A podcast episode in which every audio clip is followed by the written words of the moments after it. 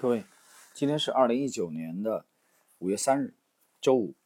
呃，我们继续这个《红周刊》对查理芒格的访谈录的下半部分的内容。那么，《红周刊》提问：伯克希尔的投资标的都是以消费品和工业品为主。二零一一年开始投资 IBM，现在成为苹果的第二大股东。一季度的时候还增持了苹果七千五百万股。从消费品、工业品到投资科技股，这种投资的转变是新的能力圈的拓展吗？芒格回答：目前要在美国市场寻找很好而且价格足够低的投资品，对伯克希尔来说很难。我们几乎没找到什么合适的。总而言之，你可以说苹果是一个电子消费品公司。沃伦说。相对于计算机科学而言，我们对电子消费品的了解可能会更多，这是伯克希尔买入苹果股票的原因。还要强调一下，我们这样做的另一个原因：如果你要成为一个好的投资者，必须坚持不断的学习，在不断学习的过程中，情况在变化，现实在变化，我们的投资也会变化，我们不会固步自封。呃，下一个问题：美国的五大科技巨头——苹果、亚马逊、谷歌。Facebook、微软，中国职业投资人也都有配置。除了苹果，伯克希尔未来会更多的关注科技股吗？查理芒格回答：“我们不是所有的事情都懂，我们也不会不懂装懂。我们只做我们懂的东西。我们唯一公布的已经投资的公司是苹果。我想，沃伦·巴菲特说的是，与其他那些公司相比，我们更了解苹果。我们不可能知道所有的事情。”所以，我们投资于能力能找到的，看起来能够提供良好价值的投资对象。看看我们对航空公司的投资吧，在几十年里，我们都在拿投资航空公司开玩笑。沃伦有很多这方面的笑话，黑了航空公司几十年。啊，这里解释一下啊，沃伦·巴菲特曾经讲过一句很有名的话啊，他说，在莱特兄弟发明的飞机在北卡罗来纳州的小鹰镇第一次试飞成功之前。如果有个资本家击落它的话，那么全球各地的投资者也许会有更好的投资局面。呃，芒格继续讲，但突然之间，我们买入了每家航空公司的股票，因为航空公司的股票价格已经大幅下跌，是那么便宜，非常有潜力。呃，条件发生了变化，我们都愿意拥有航空公司股票了。呃，这里备注一下啊，大家听到没有？芒格讲。航空公司的股票价格大幅下跌，对吧？大幅下跌，呃，那么便宜，非常有潜力，所以你还是能听到他们还是以左侧为主的啊，以左侧交易为主的。大幅下跌，它和趋势投资有很大很大的区别。好，我们继续来看，和航空公司一样，几十年时间里，沃伦和我都不喜欢铁路股票。几十年之后，我们开始买入铁路的股票，因为世界变化了。技术也发生变化了，最后只剩下了四个大的铁路公司。最后，我们买入了四家之中最大的、最完整的铁路公司。我们改变了，是因为世界改变了，这就是我们的投资逻辑。当现实发生变化，难道你的思想不应该发生变化吗？呃，这里其实芒格强调的是灵活性啊，其实也保持要保持足够的灵活性。那么许多的时候，应该坚持自己的投资原则啊，坚守自己的能力圈。啊，他们不会轻易的迈出自己的能力圈，但是呢，呃，事情都在变化。像他们讲，就是有的时候你应该保持一定的灵活性。这点呢，我们在之前的九大投资经理访谈录当中，也不止一位的呃顶尖投资大师曾经这样强调过。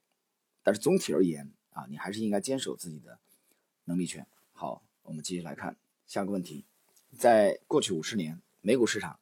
给投资者带来超额收益的都是与人们生活相关、吃喝拉撒的股票。最近十年来，亚马逊、苹果这种科技类公司开始发力。那么，您认为中国的资本市场会复制美国这条路吗？查理芒格回答：这种情况已经发生，在美国发生的事情同样在中国发生。下一个问题，关于工作、生活和学习。红周刊提问：作为天地间有情感、有思想的存在。您觉得一个人怎样生活才是更有意义的？答：其实挺简单，过好每一天就行了。如果要做好人，就坚持每天都做个好人，一天只能过一次，坚持到足够的天数，就变成好人了，也就会有好的生活。如果我想要戒酒，就每天坚持不喝酒，坚持到足够的天数就戒酒了。如果想要过一个有意义的人生，就把每天过得有意义，坚持足够的天数，人生就变得有意义了。呃，洪忠刊继续提问，那么说说您平时的工作和生活吧。您和沃伦先生多久见一次面？什么样的事情会让你们互动频繁，甚至需要见面探讨？答：我和巴菲特也不是经常见面，主要是通过电话聊天。我们不会特别着急，所有的事情都比较慢。举一个例子，我们去年。呃，公司去年的净资产增加了六百五十亿美金，我们公司增加了多少人呢？一个都没有。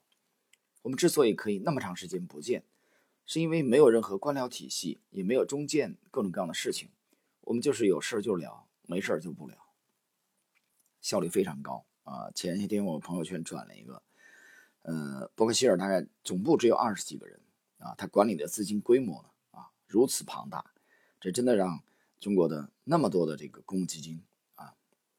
觉得汗颜。下个问题，关于阅读，洪志康问芒格先生：“您一年读几本书？”查理芒格回答：“哦，他们知道我喜欢书，送给我许多书。我一周读二十本。我有许多书，什么类型的书都看。我读了许多传记，一些历史方面的书籍。我几乎不读小说。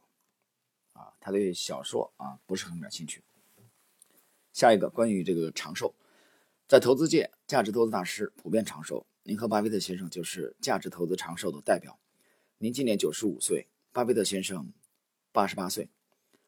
呃，这是偶然的，还是与做价值投资有关？芒格说：“我们来分析一下，在美国谁长寿？是教授、法官、价值投资者？谁短寿呢？是记者、酗酒的人、过度吸烟的人。在美国，记者倾向于吸很多烟，喝很多酒。”他们有许多事情要赶时间，什么时间要完成什么事情，总是处于压力之下。所以有的人年纪轻轻就去世了。呃，这里要解释一下啊，啊，读到这里我要解释一下，应该是在前天吧。啊，早间起来以后发现一条新闻啊，觉得很震惊，就是之前的这个中金的毛俊华先生啊，我们在零七年认识的，那么他在香港玛丽院已经离世了啊，今年才。年仅四十一岁，啊，他但是现在当然现在是这个职位是蚂蚁金服的这个啊总裁助理，啊，非常非常遗憾。芒格这句话，大家倒过来看看，老芒格在去年呢，啊，其实不只是去年啊，这几个老头都非常非常智慧，包括这个约翰伯格，啊，包括当年的邓普顿，人生的阅历啊，他们几十年的走过来，啊，这些智慧都是处于巅峰状态的。芒格在去年讲，他说总是处于压力之下，所以有的人年纪轻轻就去世了啊，这让我忽然想到了前天，嗯，这个毛俊华先生的离世，非常的遗憾啊。当年的这个中信建投的周金涛，也是四十多岁，大概四十四岁就离世了。有人说天妒英才，实际上有没有想过啊制度方面的原因啊？这种高压的制度之下，啊对。他们的这种啊，生命的这种呃摧残，所以比较起来，个人投资者、独立的个人投资者啊，他们的风格可能更散淡一些啊，那么更悠闲一些，更从容不迫一些。好，我们继续。而法官只是坐在那里，遵循法庭的规则，时间以自己的时间为准，而不是其他人的什么规则。没有人命令或告诉他们该做什么，需要做出判决。而律师就不是，有些诉讼律师也年纪轻轻就去世了，有许多压力，许多问题，时间不由自己支配。那么回到投资，价值投资者就是让市场来为我们服务。如果是那种短视的赌博一样的交易员，情况是最糟糕的。他们压力山大，每一个时间都想着赚钱，而且他们大多喜欢抽烟喝酒，所以说短期交易员死的最快。呃，读到这里，大家想一想啊，芒格这里其实直指的就是高频交易啊，高频交易压力非常大，你必须分分钟盯紧屏幕，因为数字、行情啊，每分钟啊，或者说每秒钟都在变动。这个其实风格和查理芒格和沃伦巴菲特的风格是区别非常之大的。我们继续来看，我知道我正在和一位记者谈话啊，因为他指的是对面采访他的这个《红周刊》的记者啊。芒格在调侃：如果你不喝酒不抽烟，那么你就是指对面的这个《红周刊》记者会长寿。但比较来说，我还是会认为大学教授更长寿。好，下一个问题谈这个价格回归价值的神秘的地方。问芒格先生，接下来和您交流的问题是国内职业投资人，呃，否极泰基金的总经理董宝珍先生在投资中的困惑。因为一些突发的原因，他未能来现场与您交流，我们代他来提问，并代为转交给您这份十五年的茅台酒，以表寸心。塔利芒格回答。送我十五年茅台酒的人啊，就是我的人了。如果他有任何问题，我都会很高兴的回答。哦，我要问李路，为什么你送我的酒这么便宜？啊，老芒格在调调侃啊。这个董宝珍给他一瓶十五年的老茅台酒，他倒过来问李路，李路啊，他说怎么搞的啊？这么一对比才知道，李路你给我的酒太便宜了啊，有意思。我们继续看下个问题，我会把您的原话转达给。董宝珍，他第一个问题是关于价格回归价值的。美国曾有议员问格雷厄姆：“是什么力量使价格最终回归价值的？”格雷厄姆说：“这正是我们行业的一个神秘之处，对我和其他人来讲也一样神秘。从我们经验上知道，最终市场会使股价回归于价值。”格雷厄姆先生没有给这个问题提供答案，导致价值投资理论大厦缺少了最重要的一根支柱。芒格先生，您能给出这个问题的答案吗？查理芒格回答：“当事物变得有价值的时候，它就会被认为是有价值的，这是很自然的。比如说，雪佛兰汽车买一辆十年的旧车，花费只相当于一辆新车的三分之一。但每个人都知道，一辆新的雪佛兰比一辆十年的旧车值钱。所以，随着时间的推移，人们就会认识到价值。虽然疯狂的股票交易者短期会做出疯狂的事情，但随着时间的推移，价值会取胜。”想一想，我们在伯克希尔并没有做什么，但是有大量资金投入到我们的股票中。我们从十万美元开始，很快我们就有了一千万，而现在我们的股票值得更多了啊！它这个时候已经这个三十万美元一股了。最终股票价值会增长是很自然的事情，重要的是时间。格雷厄姆说，短期来看，股票市场是一台赌博机器，但长期来看，它是一台称重机。市场在长期内。将会搞清楚真正的价值是多少。呃，这里要打断一下，解释一下，格雷厄姆的原话不是这么讲的。格雷厄姆的原话，我记得是他讲的：短期来看，股票市场是一台投票机，啊，投票的。那么老芒格呢，在这里呢，啊，给他修正了一下，啊，把格雷厄姆的原话改为了一台赌博机，啊，他直接称它为赌博机。什么叫赌博机？他就认为股票短短期的走势很难预测。当然，这个是对这个价值投资派啊，他们觉得这个很难预测，太难了。好，我们继续看。所以，在这个市场中，最重要的就是时间。有了足够的时间，价值才能被越来越多的人看到。尤其价值增加的时候，就会被发现。这个是很自然的，没有什么神奇的地方。这里呢，你能看到鲜明的价值投资的风格。其实他们对时间啊。他们很从容，他为什么从容？你倒着想一想，他其实他没搞明白啊，什么时间这个市场会从现有被低估的价格啊，把它修正到合理的价值，就是因为价值投资派对这个时间很难把控，对他们整个风格来说，交易风格来说是很难把控的，所以他只有选择淡定，把这个把这个主动权交给这个市场。但是图表派和他们的区别在哪里？就图表派，其实对中短期的价格更感兴趣，对中短期的价格的这个走势，啊，其实更讲究效率，这是图表派和这个基本分析的一个最大的区别。其实我们可以这么认为，就是趋势追踪，当然我指的不是日内交易啊，不是高频交易。那么典型的趋势追踪的这个派别里边，并不是说都得非得短的才能趋势追踪，比如说。呃，在之前的那个专辑里边，我介绍的，在零七年在杭州，啊，我第一次读到了这个我朋友从美国带回来的这个英文原版资料，后来我们找人翻译的，这个趋势追踪的这个大师级的人物约翰·亨利啊，但是后来他买买下了这个波士顿红袜队和利物浦，成为了利物浦足球队的这个老板。他的这种趋势追踪的风格，其实他采用的也是长线持有啊，他最长的标的可以拿几年都不动。那么你认为持有时间长的就一定是这个价值投资吗？那真不是，它是典型的趋势追踪。所以我个人的理解，趋势追踪这个派别，它其实是介于这个日内交易，就是高频交易和典型的这个价值投资当中的这种门派啊，或者说我们可以这样排序，是不是可以这样排序？最短期的是最左侧啊，最短期最高频，压力最大的就是日内交易。频繁的高频，那么居中的啊趋势追踪啊最悠闲啊最慵懒，但是相对来说，呃可能时间来方面更不确定的就是价值投资，那它完全要等待市场来恢复，对吧？那当然这个时间有可能是半年以后，那有可能一年，也可能两年、三年都有可能。所以价值投资的人，很多人不理解啊，他说巴菲特策略那么简单。啊，为什么模仿起来其实并不容易？因为很多的人其实你未必能有那么丰厚的资金。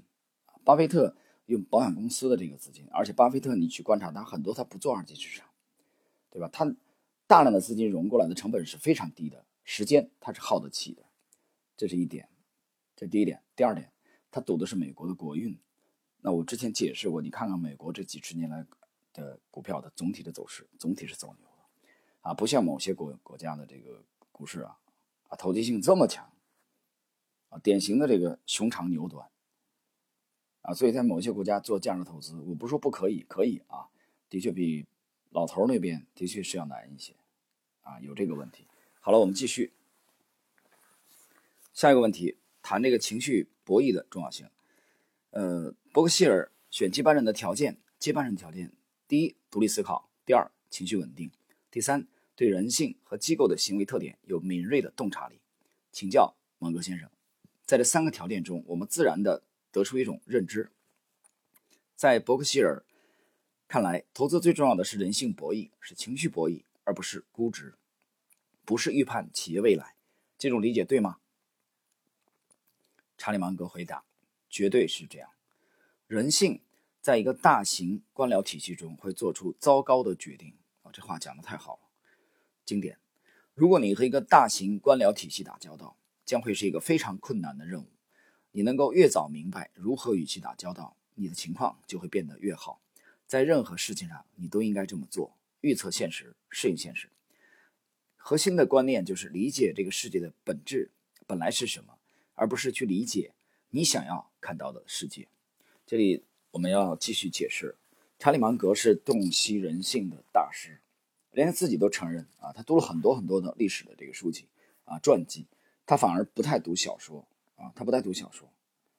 那么他对历史倾注了可以说一生的精力啊，其实去当中提炼的人性。等会儿下个问题我们会看到啊，谈这个二十五种误判心理学的这种呃提法啊，其实在芒格的这个体系里边很著名的这个，也是对人性的提炼。所以我觉得洪忠康这个记者记者啊，这个问题问的非常有水平。啊，芒格认为，其实对人性的这种博弈啊，情绪的博弈，而并不是单纯的是这个公司的这个估值啊，是支撑这个他们投资风格的一个主要的呃方面，或者信仰的主要的方面。这一点来说，其实我觉得他和早年的这个格雷厄姆已经有很大区别了。格雷厄姆当然其实也研究市场先生啊，但是格格雷厄姆呢对估值。啊，对企业的这个未来这方面，其实看的分量相对来说更重一些。而老芒格呢，他更多的精力去研究人性，通过希望通过研究人性来趋利避害。好，我们看下一个问题。芒格先生说，在所有人们应该掌握而没有掌握的模型中，最重要的也许来自于心理学。芒格先生给了我们二十五种人类误判心理学的模型，让国内职业投资人受益匪浅。作为职业投资者，如何避免那些误判，使自己保持正确的心理状态，去分析信息和学习进步呢？查理芒格回答：那些内容来自所有的大学的心理学入门课程。如果你没学过，交学费，大学就可以教你。但是并不是所有的人都能理解和思考这些问题。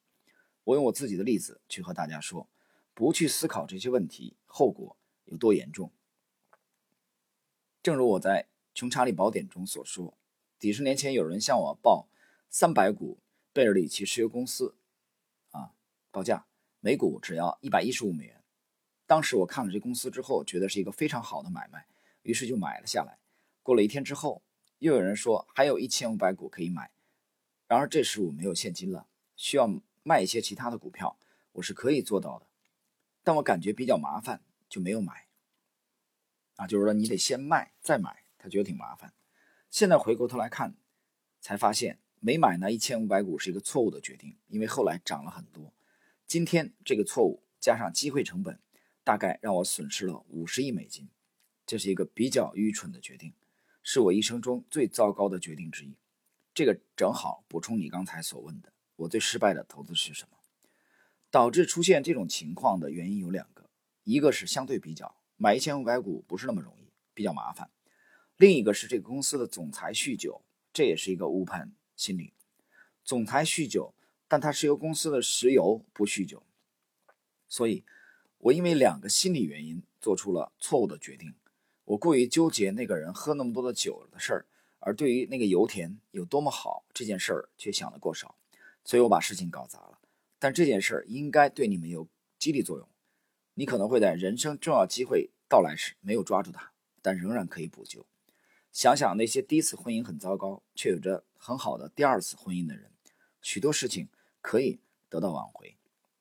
下一个问题，您提出的以合理价格买入优秀公司的理念。强烈的影响到巴菲特先生。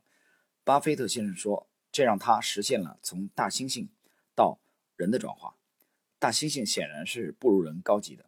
格雷厄姆的烟头理论和您主张的以合理价格买入优秀公司的理念有如此大的实质差别吗？以合理价格买入优秀的公司这个理论为何更高级呢？”查理芒格回答：“巴菲特说的对，你可以直接进化到人类。”可以不经过大猩猩模式，良好的公司不断努力工作，最终价值会增长的越来越大。你，啊，他是投资者，有什么不用做？你什么都不用做。而平庸的公司却不是这样，这些公司会引发你很多的痛苦，却创造很少的利润。如果是这样的公司，就将它卖掉，找到，直到找到另一家好的公司，在合适的时机以合适的价格买入一家伟大公司的股票。然后坐等就行了。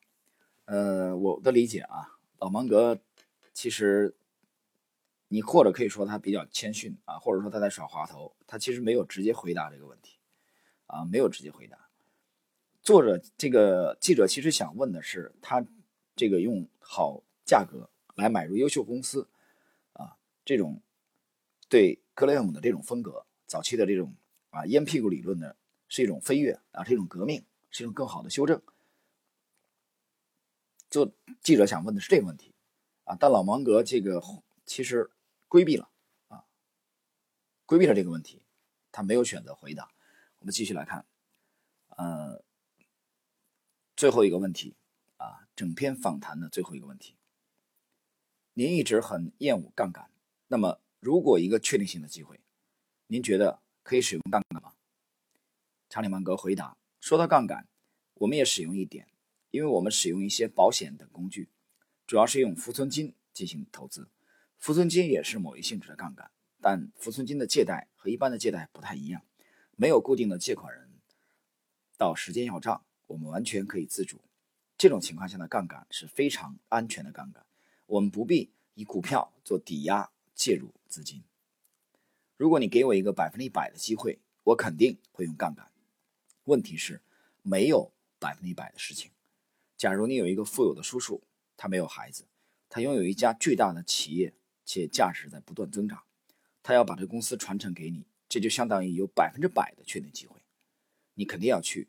难道你还要做别的事情？这就是很安全的杠杆。你对确定的机会要双倍下注啊！这个其实之前芒格强调了很多次了啊，其实就是这个 double。看看那些。多少年来，在香港赛马中赚钱的人，每周赚十万。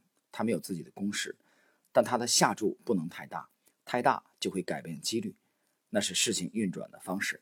当他们确信时就赌一些，不确信时就赌少一些，很明显是这样，啊，确信时多赌一些啊。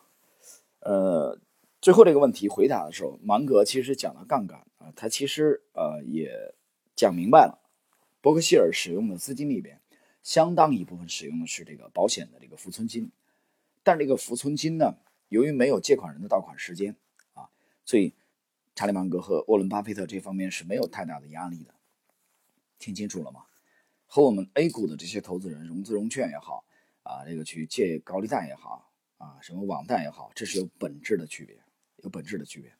所以他们有这样的投资风格，其实某种程度上啊离不开他们的资金来源。但首先是来源于他们的这个投资哲学啊、投资理念和投资信仰，这是第一位的。但是你分析它的资金的结构里面，这也是一个非常重要的、不容忽视的。原因好了，朋友们，今天呢五月三号利用这点时间呢，我们把昨天的啊上期的这个内容没有结束的，今天通过这个下半部分内容呈现给大家啊，后期我们再继续的给大家分享一些啊非常优秀的投资大师的这种访谈录也好啊演讲也好，好，我们今天的内容就到这里，谢谢。